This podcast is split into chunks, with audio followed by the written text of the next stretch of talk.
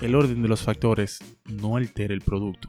Bienvenido a Masculinity. Masculinity es un espacio creado para que los hombres puedan explorar muchísimos temas que no suelen discutir en público. Es un espacio seguro para que te puedas expresar y no vas a ser juzgado.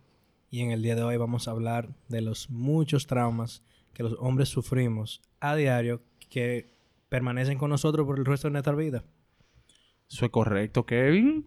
Eh, en el programa tenemos acompañándonos a Kevin Castillo, que tiene un judío horrible de Superman. Y te, yo se lo dije que lo iba a decir en el podcast. Eh, dite algo ahí, primo Luca. No, nada, tú sabes. Aquí presente. Súper contento de estar aquí con ustedes otra vez. En y serio, súper contento. Lejos de la Estoy súper contento. Como Muy lejos de la estar. kriptonita, como dice yo. Como debe estar. Dios mío. y tenemos aquí a el autodenominado La Bachata, Sal- Saludo, mi nombre es Johan, un placer. Johan Núñez. Ustedes lo conocen. Más que yo. Yo soy el tigre de las estadísticas y los números aquí. Yo también. Ya lo No- sabemos. No, me quería sentir excluido. Loco. bebé. Hay números para todos. Entonces- Realmente. Son literalmente infinitos. so. Ahora hablando de sentirse excluidos, vamos a hablar de los tantos traumas que nosotros tenemos. Ah, Pero no belleza, pero usted no se, ha no se ha presentado. ¿Quién? ¿Usted? Ah, yo. Sí. Ay, ¿verdad? bueno, yo soy Frank Jiménez, conocido en ciertos círculos como la ñ de Belén, Alabanza. como el tigre que más sabe y como el más bruto también. Todo en perfecto balance como debe estar. Tú sabes. Exacto. Platanos, papá.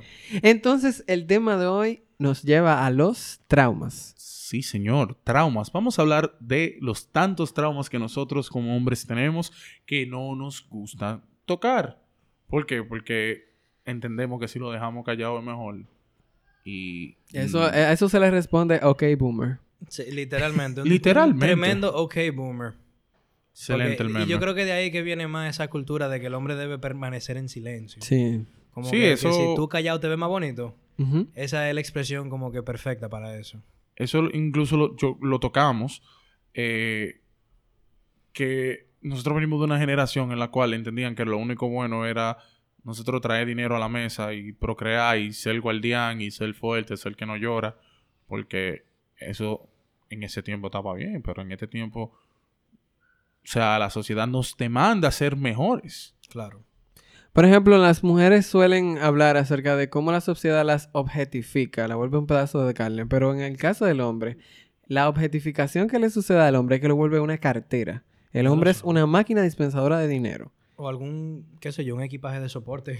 Sí. Como que la- las personas tienden a ver el hombre como el que tiene que apoyar o ser el soporte principal de una familia, de una organización, de un, oye, hasta un espacio de trabajo. Eso es correcto, eso es correcto. Es tan fuerte que a veces, en muchos espacios, la masculinidad siempre está aliada como al autosacrificio. Sí. Si ustedes se fijan, siempre, usted es hombre, usted debe pagar un precio. Ya lo Y sabe. por eso los soldados a través de la historia, que eran peones, eran números más. Ya lo saben. Por el hecho de ser hombre, eran totalmente disposable. O sea, tú podías de- eh, disponer de ellos. Exacto. Entonces, ahora que tú tocaste los soldados, vamos a hacer hablar de algo que los soldados hacen mucho. Abandonar a su familia. Oye, mano. Mira, los, los traumas causados por el abandono se ven en. O sea, en, en cualquiera de los géneros, pero realmente con el hombre es un tema bien grande. Porque la. Hay muchos estereotipos para las diferentes razas y todo. Sí. Pero realmente, cuando ha- hay una falta de una figura parental, necesariamente el hombre, el padre de una familia, se correlacionan muchas cosas que a futuro explican muchas personas que hacen cosas malas realmente. Eso se está viendo mucho en estos días, que en Estados Unidos hay una ola de violencia. Y no en Estados Unidos nada más, pero por poner un ejemplo que las personas puedan, tú sabes. O sea, es una ola de violencia y cuando tú ves los perfiles de, los de los sospechosos o, o los, eh, qué sé yo, Culpables. los culpables, por así decirlo, realmente caen dentro del renglón que en algún punto de su vida o muy temprano en su vida tuvieron una gran trauma por abandono. Sí, eso es tan hecho. Y tan marcado la comunidad negra en Estados Unidos que, por ejemplo, el meme, la gente dice, oh no, I don't have a father. Ya lo Yo tengo, me acuerdo una, una amiga que decía de que lo heavy de ser negra es que los, los muchachos cuando me invitan a salir siempre tienen que tener el cuco de que tienen que conocer a mi papá, pero yo no tengo papá, así que no hay ningún problema. Y yo nada más decía, tú no ese, manito. ese tema de, del abandono y la comunidad negra está muy entrelazado a un Sí, nivel cultural, cultural. que eso mete miedo. Claro. Mira, lo de lo del abandono es tan tan jodón. Mi papá, porque todo comienza con mi papá. Su padre se le muere a los nueve años. De ahí él tuvo que tomar la batuta de su, de su familia y decir yo soy el hombre de la casa. O sea, mi papá nunca tuvo una infancia. Wow. De ahí los 7500 traumas que él tiene, que me lo pasó a mí. Claro. Yo soy el primogénito, yo fui el primer varón. Mi papá abandona mi casa cuando yo también tengo nueve años. ¿Entiendes? Y todos los traumas que a mí me han salido por el abandono de mi papá, para nombrar unos cuantos, ansiedad, depresión, complejo de inferioridad. Yo tengo tanto trauma que si yo fuera mujer, yo fuera stripper. Ya tú sabes. Oh, wow, fuertes declaraciones. Fuertes declaraciones. Confesiones con. Frankie. Pero sí. O sea, y es que tú no criarte con una persona que tú consideras tu héroe, Claro. tú velo a veces nada más. Y más con el carácter tan bello de mi padre que me tiraba al suelo todo el tiempo. Es algo que desinhibe tu, tu, tu neuro, neurotrans... Tran- neurotransmisores. neurotransmisores. Mm. Yo siempre digo transistores. Yo soy ingeniero. Ciencia. discúlpenme. Neurotransmisores. O sea, tú, tú te creas con ese trauma de que tú no eres suficiente. No, no, no, y relacionado justamente con lo que estaba hablando Johan, o sea, literalmente el simple hecho de que es ya para poder ocultártelo hasta cierto punto, lo que hacen es que proyectan ese trauma, te lo pegan a ti y ellos entienden que porque como ellos tuvieron que quedarse callados y ser el sacrificio, tú también tienes que serlo porque tú eres hombre. Exacto. Y es que la naturaleza del trauma, en el caso de los hombres, es cíclica. Como su papá Sí. le faltó. Entonces, ellos quieren compensar con los hijos que tienen ahora Tú todas esas carencias también. y tienen que pasar ese mismo ciclo. Ya lo Y vemos también el caso del abuso físico.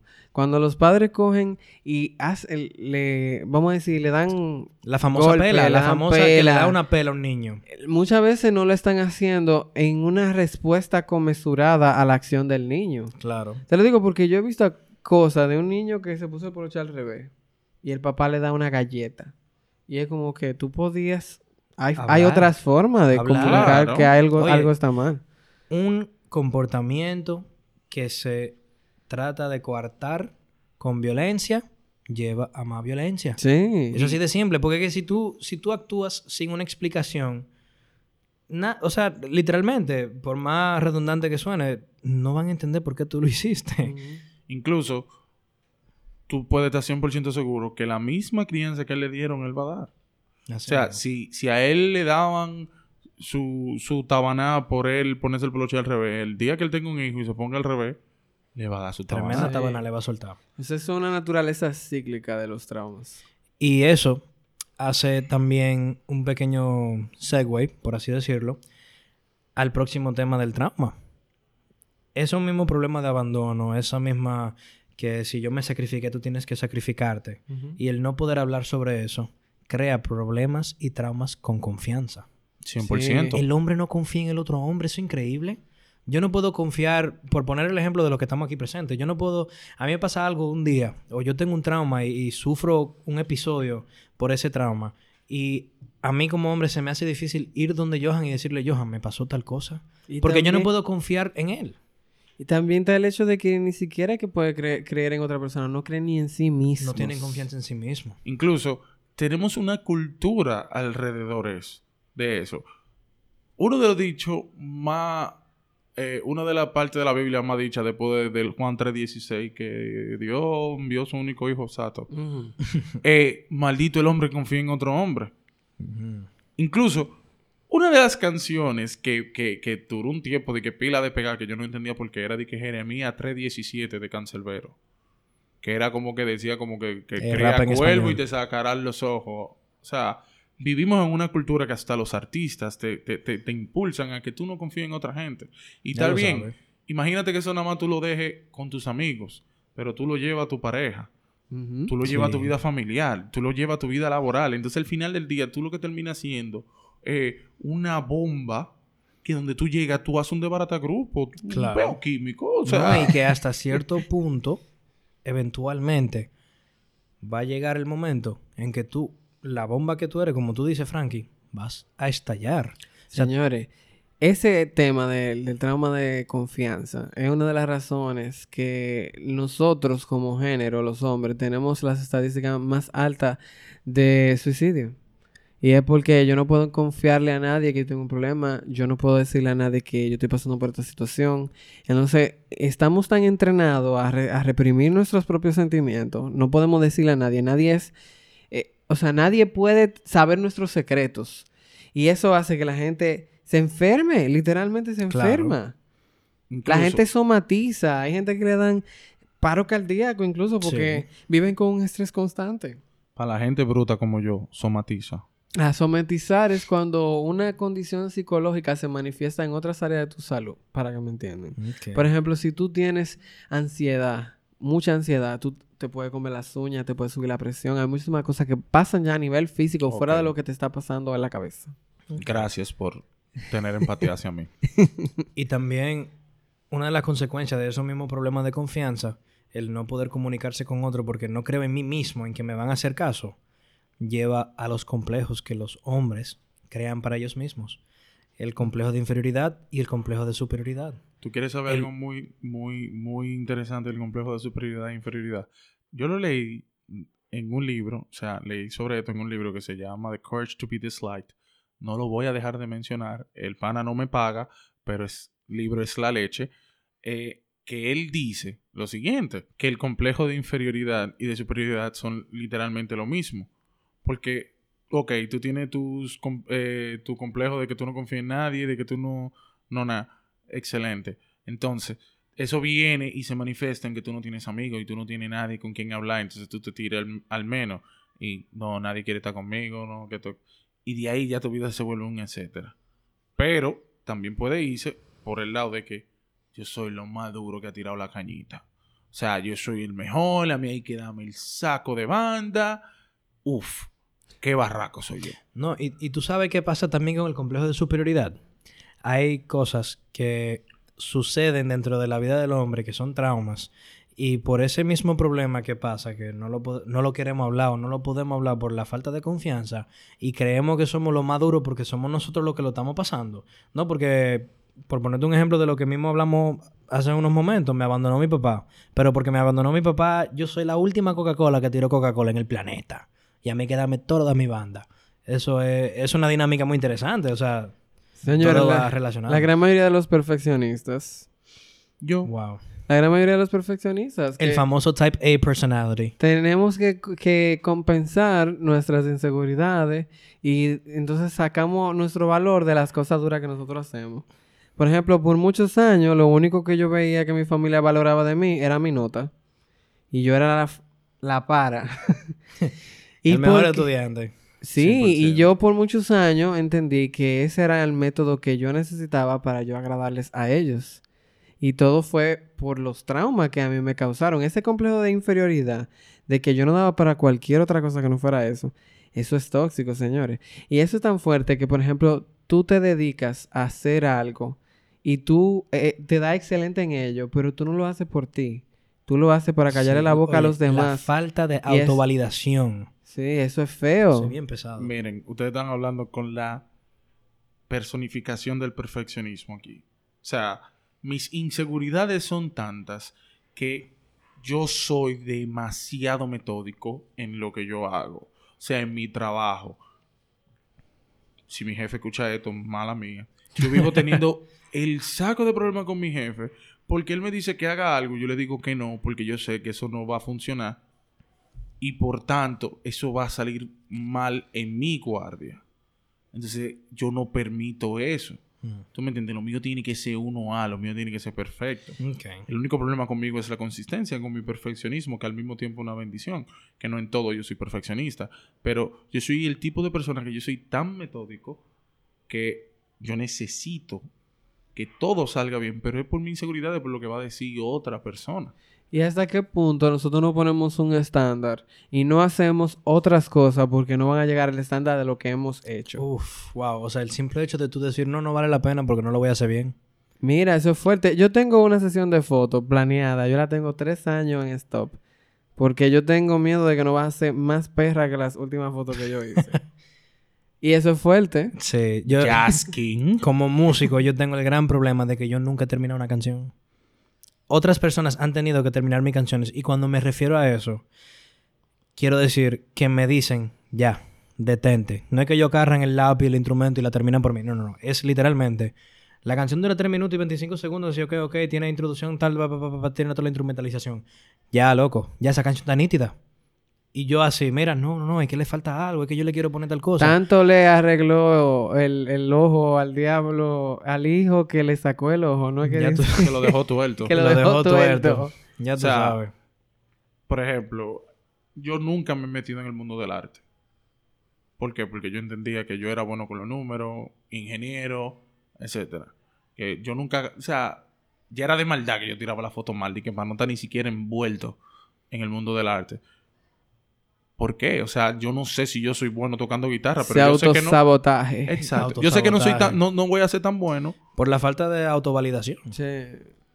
En- eso es un tema, de verdad. Y, y a mí me, me duele mucho que hay tantas cosas que yo he dejado de hacer por simple miedo de Por yo no ser bueno. Y también otro temita bueno que tocar, que realmente si lo sigo diciendo, lo voy a terminar diciendo durante el podcast entero, pero va bien relacionado con todo lo que hemos hablado. El código del hombre, el código del, del- del hermano, esa tal Del bro. hermandad, el bro code. O sea, nosotros como buscando autovalidación, que es un poco irónico realmente, ahora que lo pienso, lo pienso. eh, decimos no, porque yo no puedo comunicarme contigo de tal cosa. Pero para tú tapar al amigo tuyo de los cuernos que pegó el sábado en la noche, ahí tú sí eres duro, ¿eh? Te hace el Ahí tú sí, ahí tú sí confías, ahí tú confías. Y el amigo tuyo peor todavía que dice que yo se lo voy a decir a fulano para que él vea yo, qué duro yo soy. Que pegué cuernos, se lo voy a decir a él porque yo sé que él no lo va a decir. Máscara de sexualidad. ¿Dónde están? Ya tú sabes, mano. Oye, pesadito eso. No, y, y, y es que lo que pasa es que es una falsa lealtad, porque nosotros lo que queremos es parte de algo. Sí, claro. O sea, nuestro mismo complejo de inferioridad, nuestro mismo eh, trust issues, eh, hay tantas cosas que nos arropan a que cuando por fin tenemos un grupo, tenemos una manada, Aguantamos todo y le permitimos aguantamos todo. todo. y le permitimos. O sea, nosotros podemos ver a alguien dándole un tiro a otra gente. Y nos quedamos Bueno, callados. es un, es un, es un cuento famoso en San Pedro. Eh, viene un panita eh, que anda con su primo. El panita literalmente vio que los primos de él le cayeron a tiro un pana. Él lo llevó para el aeropuerto. Y en vez de decir algo a la policía, se fue a dormir para su casa. Preso. Increíble. O sea, hasta ahí va la falsa lealtad. Porque eso no es lealtad. El verdadero amigo te clava el cuchillo en el pecho. Ya lo sabes. No en la espalda. Te Por dice más la fuerte que eso cosa suene. mal que tú tienes, te la dice Claro, al frente. claro. Y para eso es que tenemos que generar confianza. Un amigo de verdad que es transparente. libertad. Claro.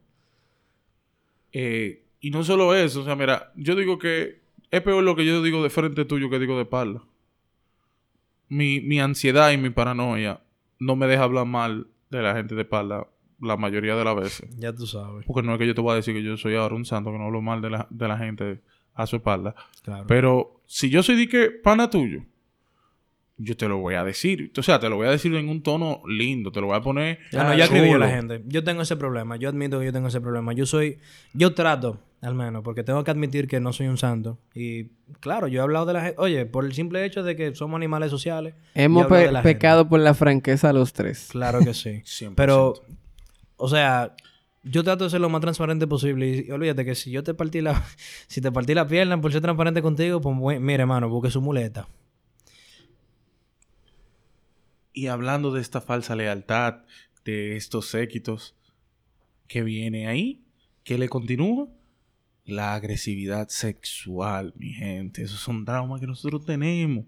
Y si comenzamos a hablar de lo sexual, ¿cuánta gente no han sido violada? O sea, ¿cuántos hombres no hemos sido violados y ninguno tenemos la voluntad de hablarlo? No, pero que a ti no te violaron nada, te hicieron un favor, papo. Tú tenías 13 y esa mujer del servicio se te acercó y tú dijiste, aquí es.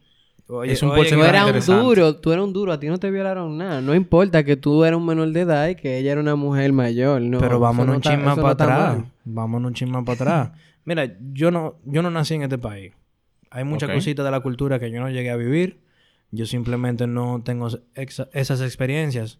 Pero yo vine mucho de vacaciones para acá y yo conozco mucha gente que son, eh, qué sé yo, del sur, del norte, del Cibao, que es Ibaní, que la vaina, o sea, lo dije fuera de orden, pero en fin, para expresar el punto. Yendo más para atrás, literalmente, Mm. que la señora de servicio a los 13 añitos, ya cuando tú sabes, en la fase prepubescente, y ven así, no, no, no, desde más temprano.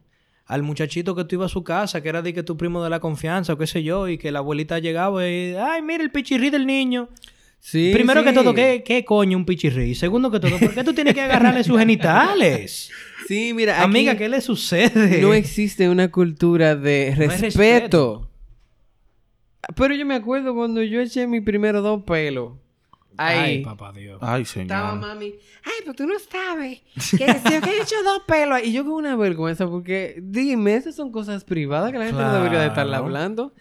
Lo de mi mamá fue, ella lo contó todo, o sea. Ya le está comenzando a crecer el bimbincito, el hijo mío. Ay, Dios. Ya tiene pelo.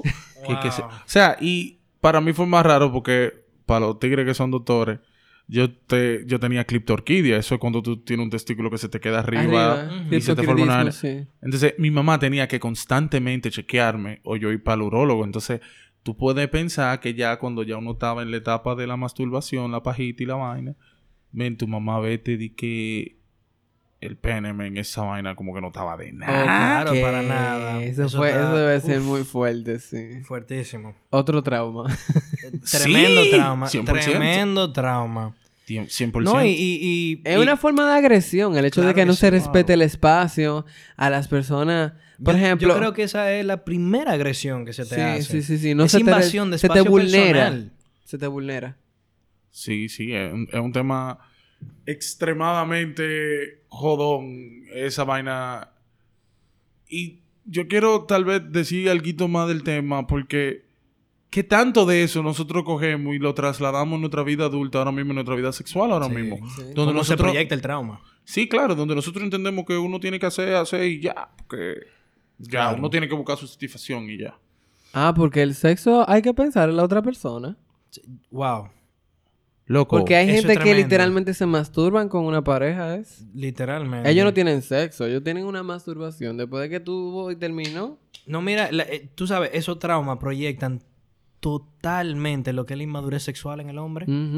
Y, la, y, y el estereotipo y el estándar que se crea de que el hombre tiene que rapar heavy y vainas así, que son como que temas súper coloquiales, que tú realmente, o sea, no te dan un espacio para aprender de tu sexualidad. Tu valor depende de tu desempeño sexual. Sí. Indistintamente de si esa persona, tú querías estar con esa persona. ¿O no? Si esa persona y tú tenían algún tipo de química fuera de la cama. Hay muchos factores, señores. El órgano sexual más info- importante fuera de la lengua que va a decir Frankie es el cerebro. Demonios. Los hombres tenemos que aprender algo que se llama foreplay. Yo no sé cómo se diga en español. Alguien ayúdeme. Juego previo. El juego, Juego previo.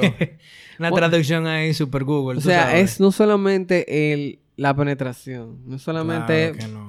Es también el hecho de Amigo, armar una atmósfera alrededor de la Claro. relación La sexual. intimidad a nivel sexual puede ser tan sencilla como una mirada. Así Tú es. sabes la tensión sexual en, en un momento íntimo que eso puede causar y a lo que eso puede llevar. El final. Hay hombres que no se permiten mirar por la mujer. Que Hay dicen, no, a mí no me gusta que me miren. Hay Tú te quedas como que, no se "What?". permiten ni gemir. Eso es un trauma Dios grande. mío. Sí. O sea, Y yo quiero tirar eh, eh, esta bombita. guayabita, este quilín, para uno terminar. La educación sexual del hombre es no existente. ¿Por qué lo digo? ¿Ustedes saben de quién yo aprendí a masturbarme? A ponerme un condón. ¿Y dónde está en la cabaña? Lo digo como Timmy Turner. No. ¿El internet? No. Ah, ok. Yo soy muy viejo para el internet. Mi barbero. Oh, wow. Ya tú sabes. Wow. Óyeme, Mi figura, de pat- figura Oye, oye, paternal externa. Ya tú, literalmente. Loco, no, en verdad, hay algunos barberos que tienen una pieza de sabiduría. No, ey, esos tigres son sólidos. Son sólidos. Ellos son... De verdad, de verdad. Si tú tienes un barbero fijo desde que tú eres jovencito, ese es uno de tus mejores amigos. Pero ese es peor que un cuerno tú ir al barbero no, que no, no mira, es. tú quieres saber qué tanto es tú tener un barbero. Tú quieres saber de verdad qué tanto influye el barbero en tu vida.